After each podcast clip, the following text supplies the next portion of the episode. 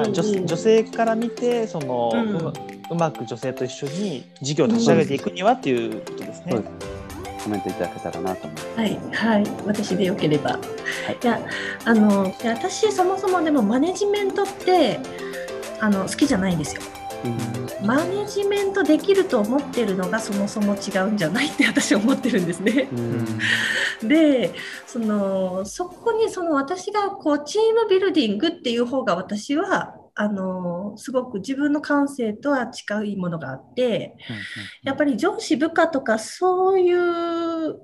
その立場とかに固執して上司が部下をマネジメントするっていう考えにとらわれちゃうと、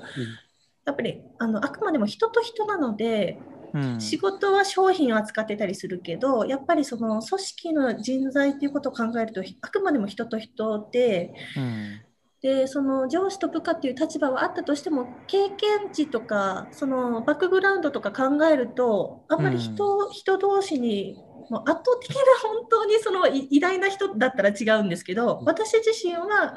その社員に対して自分がすごく上だとは思ってないしやっぱり人と人としてこうフラットに距離を詰めていくとか、関係を構築していくっていう意味では、すごくフラットに見てます。でそれってすごくその子育てとしても一緒かなと思うんですけど私が大人で子供っていう風な目線でしか見てないと、なんうんかすごく一方的なものになっちゃうし、うんうん。そういうものではなんかこのその親と子もそうだし組織の中もそうだし、それってそのトップ上だと思ってる人の考え以上のものにはなりえないので。うん。うんで業務あくまでも仕事の業務を振るとかそういう本当にこう業務的なことをするんだったらマネジメントでいいんですけど、うん業業いつまでにこの業務をこのタスクを遂行するっていうところに関してはマネジメントと思っていいと思うんですけど、なるほどなるほど。人をマネジメントするっていうのはありえないんじゃないかなって思ってて、その辺があの女性の方がうまい気がします。うん僕も一個質問してもいいですか、はいはい。その、なんて言ったらいいんです？うん。か、例えば相手のに、でも絶対俺の方が正しいと思うみたいなことってやっぱあるんですよ。うん。えそ そういうそういう時に、うんうんでも向こうが言ってることが正しいかもしれないんですよ。うん。みたいなその線引きって、え正しい、うん正しくないよりも、本当はお互いが、じゃあいい方法を考えていきましょうっていうのは、正解としてはそういう方がいいんだと思うんですけど、目の前の人と相対してる時に、あやさんだったらどういうふうにその作り上げをしていくのかなと。えっと、それって業業務的な、それが売り上げにつながるような話ですか？例えばそういうことですね。はい。そうなると、そうなると、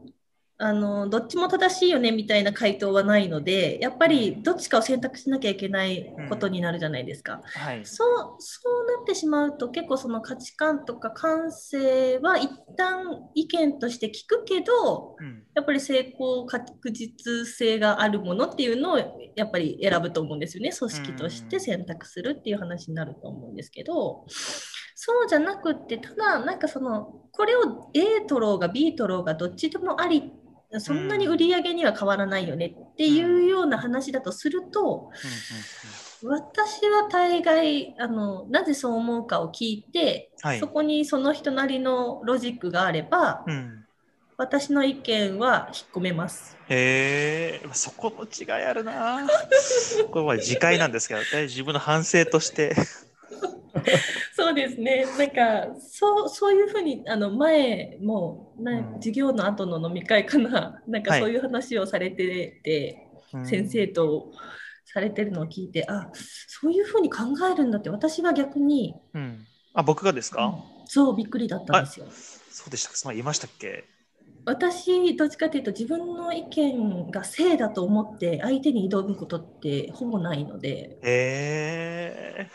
やっぱ中野さん、うんこれ僕の器の小ささが露呈しただけなんですけど、大丈夫ですかね？いや、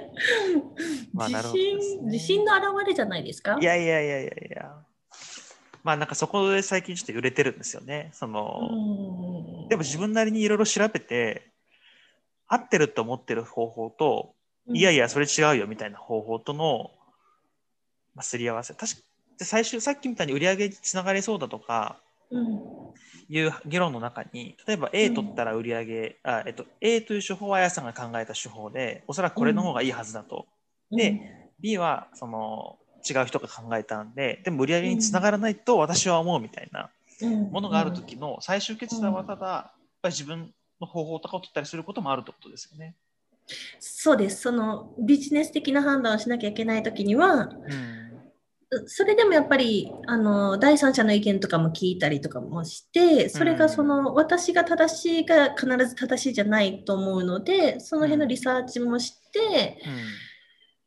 決めます。うん、うん、そこに私の意見だからとか彼女の意見だからっていうところは全く抜きにしてもう一回比較検討したりっていう感じで見てます。なるほどです。客観的に見れるんですね、物事を。それがやっぱすごい、すごい強みですよ。強みというか、いいところですよね、あやさんも。そうですかね。良くもあり、悪くもあるかもしれないですけど。ありがとうございます。